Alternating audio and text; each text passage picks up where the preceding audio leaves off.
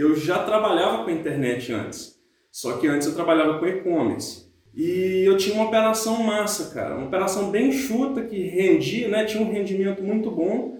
Mas quanto mais o meu negócio crescia, mais problemas vinham. Na época que eu estava buscando solução para esses problemas, foi que apareceu lá o cara do 6 em 7 lá, falando, opa, aqui é o Érico. Todo mundo achou que era mais um esquema de pirâmide, mais um, um desses esqueminha da vida aí.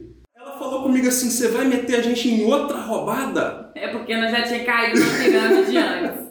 Eu falei, mais uma? Você vai enfiar nós numa outra pirâmide de novo? É. Aí eu passei por cima, tipo assim, eu não dei ideia pra que ia treinar. Ele que deu. O que as pessoas estavam pensando em volta de mim não importava muito na, naquele momento, não. Até porque eu entendi a sua proposta de 6 em 7. O meu problema, Érico, é que para eu manter essa operação era muito complicado. Não conseguia, por exemplo, comprar mercadoria com nota eu tentava fazer uma importação, é, uma importação legítima mesmo, com tudo certinho do jeito que tem que ser, só para o pessoal da Receita Federal. Rodar os documentos para mim levou quase nove meses. Eu achava muitas oportunidades boas de mercadoria do lado de lá do Paraguai. Eu só queria ir lá, negociar com o vendedor, trazer, parar na aduana, falar assim, ó, calcula para mim que eu quero pagar e, e...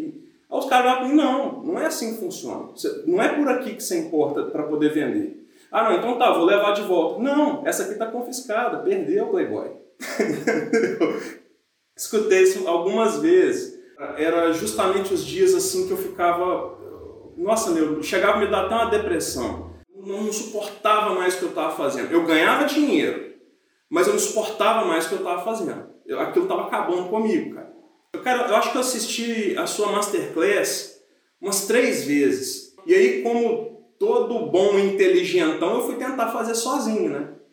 E aí, antes de tentar fazer sozinho, eu estava né, levando em paralelo o, o e-commerce e tentando o infoproduto. Meu negócio lá de e-commerce dava ruim, eu vinha tentar lançamento. O lançamento dava ruim, eu ia para e-commerce. No final das contas, eu não fazia nem, não resolvia nem o problema do e-commerce, nem o problema do lançamento. Quando chegou em fevereiro de 2019, ah, isso foi uns cinco meses depois. Fevereiro de 2019 eu falei, chega, não, agora não vou mais tentar sozinho, eu tô perdendo meu tempo, eu vou, vou entrar nesse negócio dessa forma de lançamento. Nessa época, cara, eu fui conversar com ela, ela falou assim, João, você tá ficando doido, cara. Total. Você tá ficando maluco, bicho. Eu falei para ela assim, ó, o negócio é o seguinte, nós temos uma opção agora. O que eu, o que eu pretendo fazer, se você tiver de acordo, é o seguinte, eu vou vender a nossa empresa de e-commerce enquanto ela está por cima e vou focar só nesse lance de infoproduto e, e eu vou conseguir ou eu vou morrer tentando. Ela falou comigo assim, ô João, cara, eu ainda acho que é doideira, mas tô com você. Sabe, sabe o que eu pensei? De verdade mesmo, tipo assim, eu tô ferrada, eu vou ter que trabalhar, mas eu vou ter que trabalhar tanto, tanto, em vez de trabalhar o tanto que eu já trabalho, que eu trabalhava no salão. Em vez de eu trabalhar no salão 8 horas por dia, eu vou ter que trabalhar 12. Eu tô ferrada, mas eu vou, vou junto com ele. Mas eu continuei no salão trabalhando, eu falei, se, se esse treino der certo aí, pelo menos do de cá eu tenho. Eu entrei na FL em fevereiro de 2019. Cara, eu passei um ano tentando e fracassando. Tentando e fracassando. E nessa época, Eric, eu já tinha tentado lançar a Giovana. Só que o que acontece? ela não sabia vender. Ela não sabia lá, por exemplo, eu dava para ela o script do, do, do, lançamento semente, ela lia aquilo e falava assim, véi, eu não vou falar isso. E não fazia, de jeito nenhum, empacava e não ia para frente, não fazia. Ela travou, ele, travou mesmo. Ela entrou em pânico, ela deu uma crise de pânico, foi de verdade assim, de ter que procurar ajuda profissional e tudo mais. tinha muita vergonha de fazer live, muita vergonha de fazer live, eu tinha medo, insegurança, incerteza, eu achava que eu não ia dar conta de fazer nada daquele negócio. Deixa ela cuidar da saúde mental dela lá, dela organizar as ideias dela, e eu vou atrás de outro especialista. E, mano, e numa dessa daí eu tentei lançar, foi gente, tá?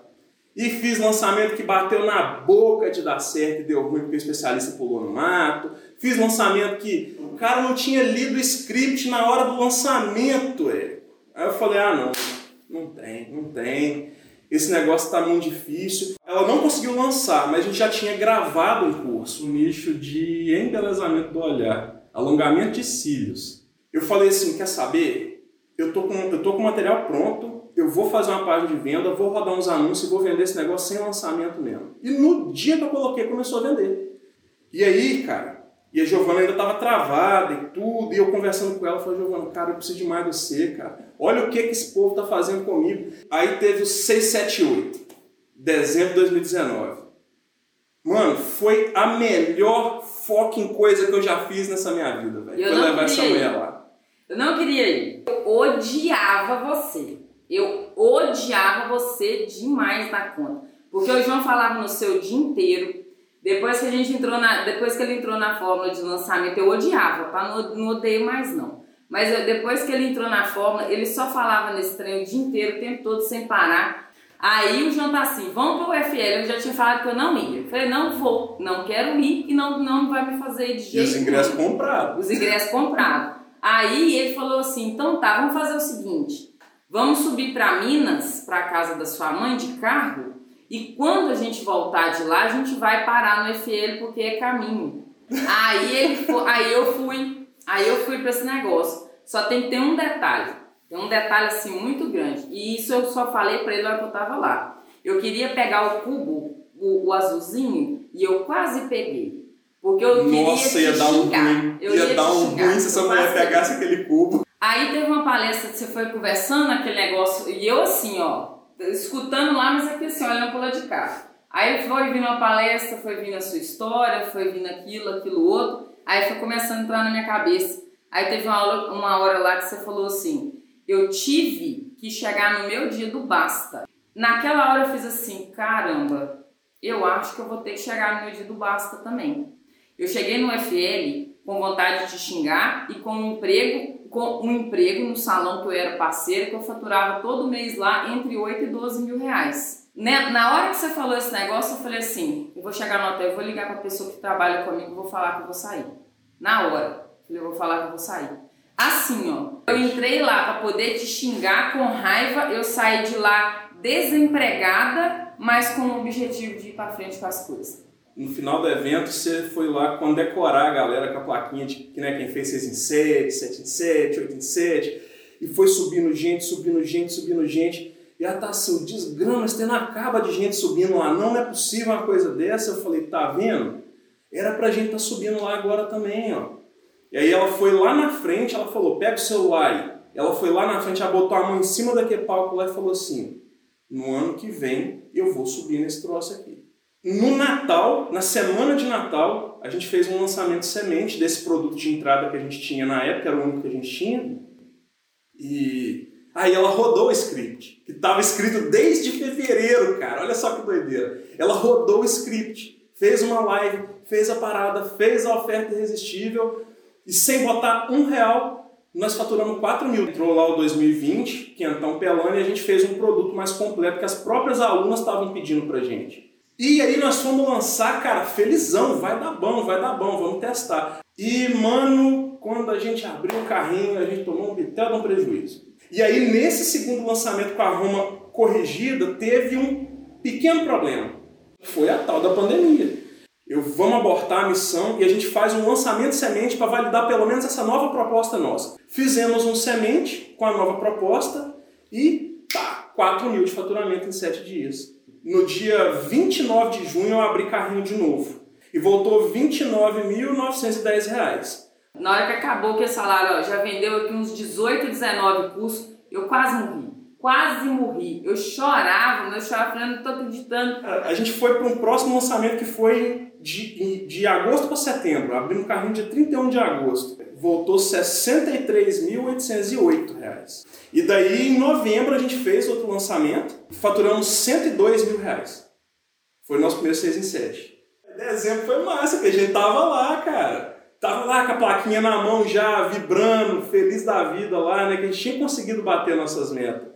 Em fevereiro de 2021 agora, o Facebook foi lá e bloqueou a nossa conta. E aí eu falei com a Giovana, fudeu, velho. Agora não tem como eu lembrar essas pessoas que o nosso evento tá rolando. Não tem como eu lembrar essa pessoa, essas pessoas que nossas matrículas estão abertas. A Giovana chorou como se tivesse perdido um parente, cara. Chorei mesmo. Essa mulher ficou de luto. Um lançamento que era para ter dado um ruim danado e a gente ter tomado um baita de um prejuízo de 25 mil pelo menos. Eu achei que fosse vender nada. Foi o lançamento mais boladão que nós fizemos, cara. A gente vendeu 123.628 reais. Esse lançamento é, ele foi 6 em 1. E, e, o último lançamento que nós fizemos agora, a coisa bugou toda. Porque primeira hora deu, deu seis dígitos, na primeira hora. E te, fizemos um outro em maio. Nós fizemos 125 mil. Esse último que a gente fez agora em agosto, é, no comecinho do mês agora, faturamos 183.448. Ver que era possível, ver que a Giovana conseguiu superar aquela barreira, aquele bloqueio que travava ela, que a gente agora tinha um negócio sólido. Nossa, cara, foi muito, muito transformador para mim.